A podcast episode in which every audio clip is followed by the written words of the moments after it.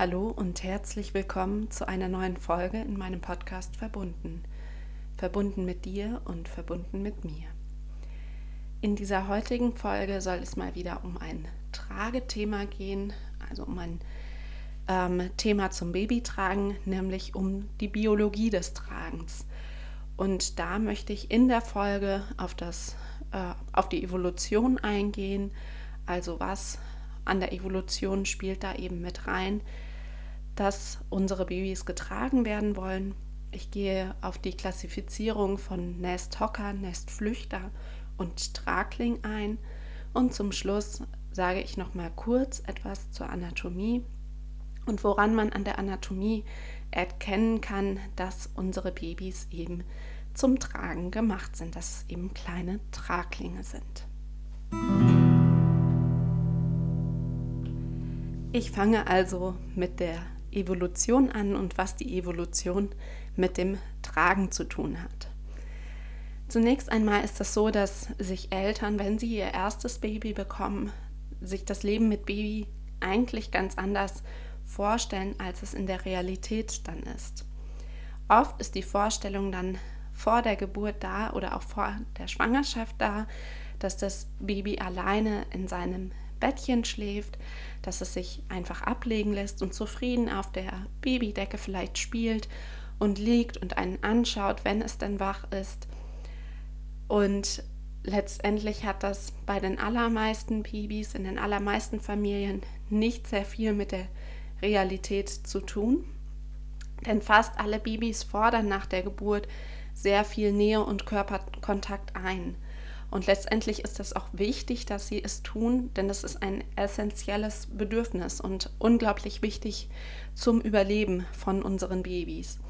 Ohne die Nähe und den Körperkontakt könnten Babys tatsächlich gar nicht überleben und würden sterben. Da gab es ähm, verschiedene Experimente, Untersuchungen, Studien, wie auch immer man es nennen mag, zu auch schon ähm, ja, im Mittelalter letztendlich, wo man untersucht hat, wie Kinder groß werden können, was sie denn brauchen. Und teilweise ging es auch um den Aspekt, was denn die eigentliche Sprache der Menschen wäre, wenn man ähm, ihnen jetzt nicht mit Worten Zuwendung geben würde. In den Experimenten wurde den Kindern lediglich ähm, Nahrung gegeben und sie wurden gewickelt, also die ähm, Ausscheidungen wurden bereinigt, aber alles andere wurde letztendlich nicht gemacht. Die Kinder haben keinerlei Zuwendung erfahren und alle Babys aus diesem Experiment, nenne ich es jetzt mal, sind tatsächlich gestorben. Und da sieht man, wie wichtig das ist, dass die Babys diese Nähe und den Körperkontakt bekommen. Gleichzeitig ist es so, wenn du ein Baby hast, das das nicht einfordert, brauchst du dir keine Gedanken machen. Dann bekommt es trotzdem ja mehr Nähe als die Babys in diesem Experiment. Aber es ist eben so, dass viele Babys diese Nähe auch sehr explizit und sehr vehement einfordern nach der Geburt. Gerade in den ersten paar Monaten, aber auch in den Schubphasen ist es oft eben so, dass die Babys viel auf den Arm wollen, viel kuscheln wollen und das kann eben manchmal sehr anstrengend sein. Außerdem ist es eben so, dass die Babys in der Regel nicht alleine schlafen und sich auch nicht ablegen lassen. Und das hat damit zu tun, dass wir einfach noch ein Steinzeitgehirn in uns tragen. Das Gehirn braucht sehr, sehr lange, bis es sich verändert. Also bis sich ähm, ja, die Strukturen da so weit verändert haben, dass im Gehirn abgespeichert ist, dass wir in einer sicheren Umgebung leben, dass wir in Wohnungen leben mit doppelt, dreifach Verglasung, mit diversen Sicherheitsmechanismen, mit Alarmanlagen und so weiter. Das wissen unsere Kinder im Gehirn einfach nicht. Und wir wussten es als Babys natürlich auch nicht. Wir haben es gelernt im Laufe des Lebens. Letztendlich war es früher im Dschungel einfach so, dass das Alleineliegen gefährlich war. Also es hätte immer der berühmte Säbelzahntiger kommen können und das Kind auffressen können oder es war anderweitig in Lebensgefahr immer wenn es alleine war, war es einfach gefährlich für ein kleines Baby, weil Babys ja noch nicht in der Lage sind, wie andere Tiere oder Menschenbabys nicht in der Lage, wie andere Tiere, sich da wirklich komplett selbstständig wegzubewegen und eigenständig ähm, zu flüchten. Das ist bei unseren Babys einfach nicht der Fall. Da gehe ich aber später auch noch mal genauer drauf ein. Früher haben die Babys auch deshalb immer im Körperkontakt geschlafen, also wirklich im direkten Kontakt zur Mama oder zu einer anderen Person und wurden tagsüber getragen. Da gab es ganz verschiedene Möglichkeiten, wie die Babys getragen wurden, aber auch da waren sie in der Regel eben im Körperkontakt. Jetzt ist es ja natürlich aber so, dass ihr als Eltern auch eigene Bedürfnisse habt. Ihr wollt die Hände frei haben, ihr wollt vielleicht mal was im Haushalt machen, wollt euch frei bewegen. Und wenn ihr dann die ganze Zeit auf dem Sofa sitzt und euer Baby auf euch schlafen habt oder mit dem Baby kuschelt, dann kann das manchmal schon etwas anstrengend werden. Und da ist eben eine schöne Möglichkeit, das Tragen im Tuch oder in einer Tragehilfe. Heutzutage gibt es da ja auch kein per se besser oder schlechter. Da muss man einfach genau gucken, ähm, dass es für euch passend ist und dass grundlegende Kriterien erfüllt sind. Aber ansonsten ist das eine sehr gute Möglichkeit, dass du deine eigenen Bedürfnisse befriedigen kannst. Natürlich ähm, solltest du da schon auch sensibel mit umgehen. Du solltest jetzt nicht mit, der, mit dem Tuch oder der Tragehilfe Fahrrad fahren mit deinem Baby darin oder solltest nicht damit reiten oder sonst irgendwas, also mit einem gesunden Menschenverstand daran gehen. Aber du bist eben mit der Tragehilfe oder dem Tuch sehr viel flexibler, als du es ohne wärst, weil die Bedürfnisse deines Kindes werden befriedigt, aber du hast eben die Arme frei. Vor allem, wenn du dann auf dem Rücken trägst wenn du das möchtest. Also im Tuch geht das ab Geburt. In der Tragehilfe würde ich bis zur sicheren Kopfkontrolle warten. Und Tragetuch nochmal, also da ähm, ist das festgewebte Tuch gemeint, das elastische Tuch muss man da ein bisschen ausklammern. Ich würde dir aber ähm, empfehlen, wenn du dir unsicher bist, was das Rückentragen angeht, auf jeden Fall eine Trageberaterin zu kontaktieren auch wenn du es ab Geburt machen willst oder besonders wenn du das ab Geburt machen möchtest, um da eben ausreichend Unterstützung für das Baby zu haben, dass der Kopf zum Beispiel gut gestützt ist und das Tragen insgesamt sicher ist. Viele sagen auch, dass das Tragen eben ein Kuscheln ohne Hände ist, was dann in diesem Fall sehr praktisch für beide Seiten ist, weil eben die Bedürfnisse von den Eltern und von den Babys gleichzeitig befriedigt werden können. Außerdem ist es so, dass du eben auch die Hände frei hast für ein mögliches größeres Geschwisterkind, was zwischendurch natürlich auch seine Aufmerksamkeit haben möchte. So viel zum Thema Evolution und was die Evolution dann mit dem Tragen zu tun hat. Ich hoffe, das war soweit verständlich. Ansonsten sagt gerne nochmal Bescheid. War natürlich jetzt hier sehr kurz gefasst und nur die wichtigsten Aspekte habe ich genannt, aber ich ähm, denke, es war so verständlich und ausreichend, dass es auch einfach nicht langweilig wird. Nun komme ich zur Klassifizierung zu, ähm, zwischen Nesthocker, Nestflüchter und Tragling. Letztendlich gab es ursprünglich ähm, erstmal nur die Klassifizierung oder die Unterscheidung zwischen Nesthockern und Nestflüchtern in der Biologie. Und zwar sind Nesthocker nach der Geburt vollkommen hilflos. Sie sind nackt und blind, sie können sich nicht eigenständig fortbewegen und sind daher vollständig abhängig von ihren Eltern. Und zu den Nesthockern zählen beispielsweise Hunde oder eben auch Katzen. Die brauchen dann noch sehr viel Unterstützung erstmal nach der Geburt, bis sie letztendlich dann auch ganz eigenständig werden natürlich. Die Nestflüchter sind das komplette Gegenteil der Nesthocker. Die sind nämlich ab der Geburt schon komplett unabhängig, sind quasi ein kleines Abbild der Eltern, können schon fast alles, was die Eltern auch können, aber sind eben noch etwas kleiner. Die Augen und Ohren sind geöffnet. In der Regel haben sie auch ein Fell zum Temperaturhalten oder eine anderweitige Haut, mit der, das, äh, mit der die Temperatur gut gehalten werden kann, sodass sie auch in diesem Aspekt nicht auf Unterstützung angewiesen sind. Sie können sich auch schon ab Geburt eigenständig fortbewegen. Sie folgen in der Regel erstmal der Mutter, wenn sie da ist, also wenn sie nicht bei der Geburt gestorben ist oder irgendeine Ernstsituation eingetreten ist. Aber da komme ich eben schon zu die, dieser anderen Möglichkeit. Im Ernstfall oder in Notsituationen könnten sie nämlich alleine fliehen und wären dazu in der Lage, sich wirklich selbst auch damit zu schützen. Und zu den Nestflüchtern zählen zum Beispiel die Pferde oder auch die Elefanten. Also wenn man das mal gesehen hat, wie so eine Pferdegeburt abläuft, die kleinen Fohlen, die stehen ja doch relativ schnell schon auf ihren eigenen Beinchen. Die ersten Schritte sind dann etwas starksig, aber nach ein paar Stunden hopsen die dann auch schon über die Weide bzw. können sich einfach schon auch sehr schnell fortbewegen. Seit den 70er Jahren gibt es zusätzlich zu Nestflüchtern und ähm, Nesthockern den Begriff des Traglings und der wurde eingeführt von B. Hassenstein. Und zwar beschreibt ein Tragling eine Mischung aus einem Nestflüchter und einem Nesthocker.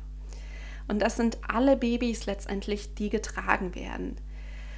Eine eigenständige Bewegung ist bei den Traglingen daher noch nicht möglich, weshalb sie eben überhaupt getragen werden.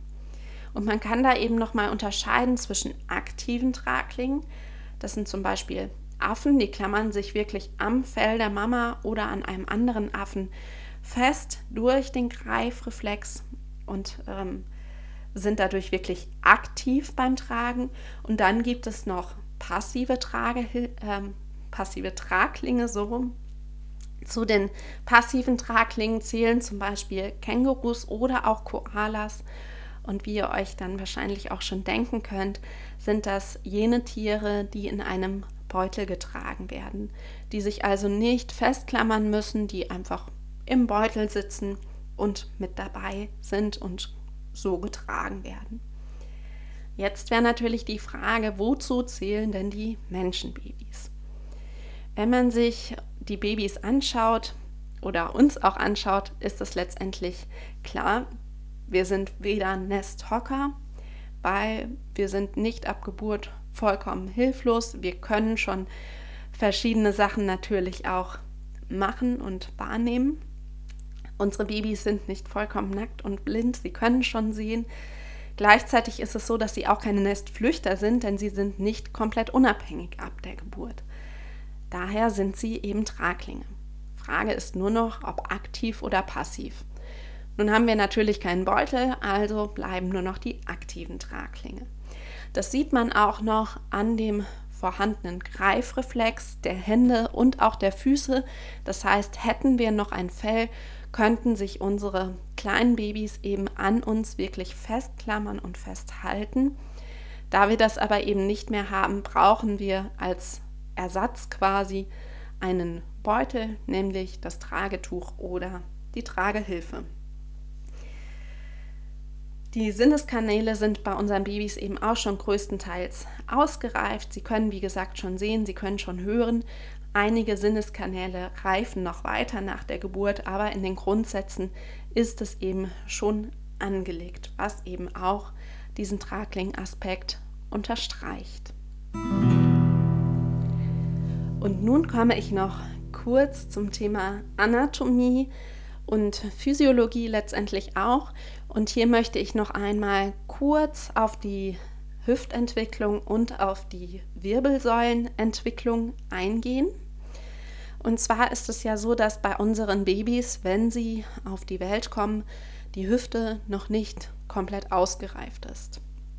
Das wäre einfach auch nicht möglich, weil unsere Babys dann nicht durch den Geburtskanal passen würden, weil das Becken der Menschen einfach relativ eng geworden ist durch den aufrechten Gang und ähm, das somit auch bedingt hat, dass die Kinder früher geboren werden und dass verschiedene Sachen noch nicht komplett ausgereift sein konnten. Das wird ja auch kurz nach der Geburt bei der U2, manchmal spätestens aber bei der U3 im Ultraschall kontrolliert, ist die Hüfte denn ausreichend ausgereift oder braucht sie vielleicht noch etwas Unterstützung? Ist da eine Hüftreifungsstörung vorhanden oder eine Hüftdysplasie sogar? Wenn die Kinder denn Unterstützung brauchen, letztendlich können sie viel getragen werden und in sehr starken Fällen, in sehr starken Ausprägungen dieser Reifungsstörung muss dann eine Schiene getragen werden, ist so ein bisschen regional abhängig, was ähm, da letztendlich als Therapiemittel eingesetzt wird. Es ist aber immer so, dass die Kinder wenn sie hochgenommen werden und sind wirklich noch klein, die Beine automatisch anhocken und irgendwann eben auch abspreizen, um sich auf die Hüfte der Mama dann oder einer anderen Person zu setzen und da wirklich stabil zu sein, weil sie können sich ja eben nicht mehr im Fell wirklich festklammern. Und in dieser Anhock-Spreizhaltung, so nennt sich diese Position, wenn die Knie höher sind als der Popo und die Beinchen schön abgespreizt sind, schmiegt sich ähm, der Körper deines Kindes perfekt an dich an letztendlich und es wird damit optimal die Hüftentwicklung unterstützt, denn der Oberschenkelknochen sitzt in dieser Position gleichmäßig im Hüftgelenk drin und dieser gleichmäßige Druck bewirkt außerdem ein gleichmäßiges Nachknöchern in der Hüfte, dass aus dem Knorpel, der da momentan oder ganz am Anfang nach der Geburt vorhanden ist, dann wirklich ein stabiler Knochen wird. Das soweit zur Hüftentwicklung. Letztendlich ähm, ist das relativ klar, wenn man das dann auch mal sieht. Man kann sich das an den eigenen Babys, wenn sie wirklich noch klein sind, auch gut anschauen, was sie denn mit ihren Beinchen da machen. Der andere Punkt, der eben bei der Anatomie mit reinspielt, ist die Wirbelsäule. Man kann sich da erstmal den reinen Aufbau der Wirbelsäule anschauen, nämlich ist zwischen jedem Wirbelkörper ja eine Bandscheibe. Eine Bandscheibe hat die Funktion, dass sie den Druck abpuffern soll, weil sonst würde die Wirbelsäule, der Wirbelkörper sehr schnell abnutzen, wenn die immer wieder aufeinander reiben würden. Bandscheiben können aber nur funktionieren, wenn sie in der aufrechten Position als Puffer fungieren. Also wenn das Kind zum Beispiel in Rückenlage liegt, hat es nicht den Puffer der Bandscheiben zwischen den Wirbelkörpern. Dieser Puffer existiert nur in der aufrechten Position, wenn der Druck in normalem Maße natürlich von oben auf die Bandscheiben wirkt. Der andere Punkt der Bandscheiben ist, dass diese nur ernährt werden, wenn da wirklich auch zwischendurch mal ein Druck da ist. Die sind nämlich nicht ähm, durchblutet und können sich quasi selber ernähren. Die brauchen diesen Druck, um ernährt zu werden. Und da eben das Tragen in der aufrechten Position empfohlen wird, ist das perfekt abgestimmt auf die Anatomie der Wirbelsäule. Der andere Aspekt, der bei der Wirbelsäule mit, noch mit reinspielt, ist, dass die Babys noch eine andere Form der Wirbelsäule tatsächlich haben.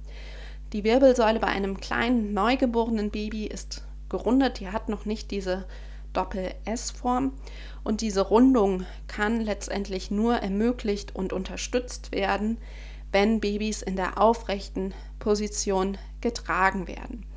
Dabei sollte das Baby natürlich ausreichend unterstützt sein, dass es nicht in sich zusammensackt, der Kopf nach vorne in Richtung Bauchnabel rutscht oder es zur Seite wegkippt.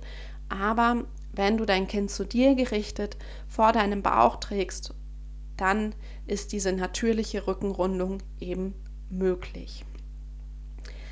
Ansonsten müsstest du dein Baby eben entsprechend lagern, um diese Rückenrundung hinzubekommen. Das ist gar nicht so einfach tatsächlich. Es ist viel simpler, dann die Babys auch regelmäßig zu tragen. Wenn dein Baby zunehmend mobiler wird, dann richtet sich auch immer mehr die Wirbelsäule auf und dieser Aspekt wird dann weniger bedeutsam. Was aber auch noch interessant ist, finde ich, wenn man sich den Körper von Menschen allgemein anschaut, dass die Vorder- und Rückseite nochmal anders ähm, besetzt ist mit Zellen tatsächlich. Am Rücken sind andere ähm, Zellen zum Temperaturhalten, dass sie einfach am Rücken die Temperatur besser halten können als an der Vorderseite am Bauch, was eben auch dafür spricht, dass sie mit der Vorderseite zum ähm, Tragenden hingetragen werden sollten, um da noch die Temperatur oder den Temperaturbooster zu bekommen, dass die Person, die trägt, wahrscheinlich du als Mama oder du als Papa, je nachdem, wer das hier gerade hört, ähm, eben die Temperatur mithält und mit unterstützt, dass dein Baby nicht auskühlt. Ich habe dir jetzt hier nochmal bei dem Aspekt Anatomie kurz erklärt, was du bei der ähm, Hüftentwicklung wissen solltest, warum unsere Babys denn tatsächlich Traglinge sind. Bin kurz auf die Wirbelsäulenentwicklung eingegangen und ich hoffe, das war soweit verständlich.